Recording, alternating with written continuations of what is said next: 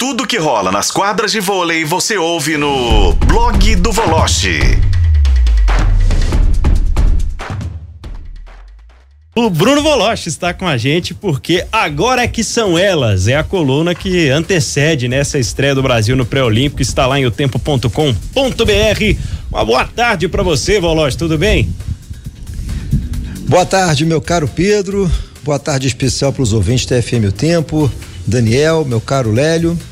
É, agora que são elas, porque o Brasil se preparou cinco meses pensando e priorizando o pré-olímpico do Japão. E, na verdade, são oito seleções, sete jogos, e eu diria para você que o Brasil terá é, duas finais contra o Japão e contra a Turquia. O Brasil, se não quiser depender do ranking para se classificar, vai precisar vencer esses jogos ou pelo menos ganhar um deles e aí depender de outros resultados. Caso contrário, a gente vai depender do ranking. Eu acho que o Brasil não pode tomar susto da Argentina, do Peru, de Porto Rico. Há de se ter alguma cautela contra Bulgária e Bélgica. E eu estarei embarcando para o Japão amanhã. E a partir de segunda-feira, se tudo correr bem e a gente se arrumar no fuso horário, vamos falar direto de Tóquio. Que beleza. Bruno Voloche é quem vai acordar de madrugada, então, para participar do nosso do Tempo Esportes aqui. Ô Voloche, depois das, dos fracassos recentes, você acha que o aspecto emocional ele vai virar uma chavinha? Ele, a gente já vai começar a ver uma seleção um pouco mais concentrada, um pouco mais focada no compromisso um pouco mais sério agora que vai ser o pré-olímpico? Eu espero que sim, né, Pedro? Eu espero que depois desse episódio todo envolvendo a Macris, eu acho que não se pode cobrar é, menos do que comprometimento, seriedade, respeito com os adversários. Quando eu falo que o Brasil vai enfrentar a baba, com devido respeito à Argentina e Peru, é, nesse fim de semana, e eu inclusive não vou acompanhar porque, enfim, esses jogos, é, enfim, é, são muito fáceis, são, é, na verdade, aqueles que a gente considera de café com leite. É, acho que a gente tem que cobrar sim uma evolução, porque o Brasil ficou treinando aí praticamente 40, 45 dias depois da Liga das Nações e é preciso é, constatar algum tipo de evolução. Por exemplo, a Gabizinha melhor fisicamente, o entrosamento da Roberta com o time, parar com esse negócio de revezamento das líberos e, e saber se o Brasil tem ou não uma oposta de verdade. O Bruno Roberto Guimarães, escalhe aí a seleção brasileira para hoje. ah, eu diria a você que seria Roberta e Kise, Thaisa e Carol, Júlia e Gabizinha e a Naeme de Líbero. É, ah, pode entrar a Tainara aí na saída? Eu começaria o pré-olímpico com a Kise de oposta. E olha que é uma ótima seleção, né? É, pelo menos nos nomes, né? Você tem bons nomes aí, você tem Carolana e Thaisa, duas ótimas centrais, a Roberta é uma ótima levantadora, eu acho que não sei, Roloche, eu acho que dá para dar um dá para dar um caldo aí essa seleção, mas por que que não vai, hein? É. Pois é, eu vou tentar descobrir isso lá. Eu digo a você, a gente vai poder, é, ver isso de perto, conviver de perto, quero ver essa equipe da Turquia de perto, quero conviver com as jogadoras da Turquia de perto para saber o que que esse Santarelli tem de tão interessante assim. E o Japão, companheiro, em casa é complicadíssimo de ganhar esse time de japonês. Dá uma rasteira na cara curte lá, né? Quem oh. sabe? a cara curte não é nada, o problema é a Melissa Vargas, né, companheiro? Essa que é o problema. O problema é, é ela. Agora, só, só, só para deixar claro, o regulamento você falou em sete jogos, né? São, são dois grupos, me parece, e os dois primeiros de cada grupo é que avançam, né, Voloche?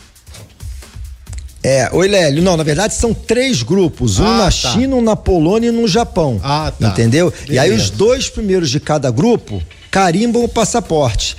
Só que na verdade a gente tem três seleções credenciadas em cada grupo, ou seja, entre aspas, um grande vai rodar nessa brincadeira toda. Então assim, eu diria a você que no grupo do Brasil, Japão, Turquia e Brasil, em tese, brigam por duas vagas. Só que essa coisa assim, não pode perder sete. E, vale a gente destacar o seguinte: o regulamento não é o mesmo da Superliga. O primeiro critério é número de vitórias e não de pontos, entendeu? Então é muito importante o Brasil sempre vencer e vencer bem por 3 a 0. Além de Brasil, Japão e Turquia, Argentina, Bélgica, Bulgária, Peru Porto Rico são as seleções que estão no grupo B, o grupo do Brasil, lá no Japão. Agora, Bruno Vologe falando um pouquinho sobre futebol. Bola vai rolar nesse fim de semana aí para Vasco e Fluminense. Tem o Atlético recebendo o líder Botafogo aqui amanhã. Vamos por partes. Primeiro esse Vasco e Fluminense aí. Será que tem remedinho do Diniz? Tem algum remédio lá no Vasco para parar ele? O é. que você tá esperando desse clássico aí? É, Olha, o Pedro, eu não sei da onde que eu tenho ouvido muito zum zum zum de que o Fluminense vai tirar o pé, que o Fluminense não está mais interessado no Campeonato Brasileiro. Eu desconheço completamente essa tese que eu não sei da onde surgiu e muito pelo contrário, ainda mais o Diniz, que com ou sem remédio agora é mais pressionado por causa de seleção brasileira. Então eu acho que vai ser um jogo duríssimo, mas duríssimo pro Vasco. E o jogo vai ser no Engenhão, né? É o último antes é, da liberação de São Januário. É, é. Em relação aí ao Atlético e Botafogo, eu acho que vai ser um grande teste pro Botafogo, principalmente no lado emocional, depois daquele papelão do português, do Bruno Lage, entrega, não entrega, diz que sai, mas não sai, entendeu? Aquela bobagem que ele fez depois do jogo com o Flamengo. Acho que a ausência do Hulk pesa muito a favor do Botafogo e eu sinceramente acho que vai ser um jogo muito mais no aspecto emocional do que técnico. Não sei quais são as condições do gramado, o Botafogo sempre tem um gramado muito bom, não sei como é que tá o gramado da arena. Agora, a grande expectativa, na minha opinião, é desse Flamengo e São Paulo no domingo. E o que vai sair da cabeça de São Paulo? Que o horário, não 5 e não me permite dizer, mas se ele está pensando em não escalar o Gabigol, independentemente da expulsão ou da indisciplina do Gabigol, ele está completamente equivocado, porque o Gabigol já se mostrou ser um cara extremamente decisivo na hora que o Flamengo precisa. Ah, mas está em má forma, não importa. Tem que jogar ainda mais com o Bruno Henrique liberado. Hoje, hoje até pela manhã, a gente falando sobre essa decisão da Copa do Brasil, é, surgiu a informação de que tem muita gente cancelando aí a compra de ingresso para Flamengo e São Paulo no domingo. Você chegou a, a receber essa informação também, Voloche? É, mas, mas assim, é, eu, mas depois de já ter comprado o ingresso, Lélio?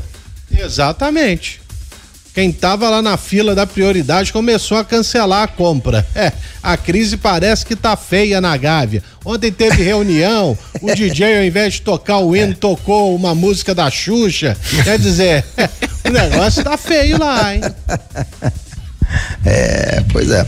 A pressão é muito grande. E o, o mais preocupante, né, Lélia, é que você não sabe o que vai cair da cabeça do São Paulo, né, companheiro? Você não sabe. O problema é esse, né? É. Se, se eu, eu tava rindo aqui sozinho quando o Daniel tava falando da chacoalhada no Santos. Não tem mais o que chacoalhar lá. E não sabe o que vai sair da cabeça do São Paulo, companheiro. É, depois do que ele inventou aí no meio de semana contra o Furacão, pelo amor de Deus, é, é difícil de entender o que se passa realmente na cabeça do São Paulo. É.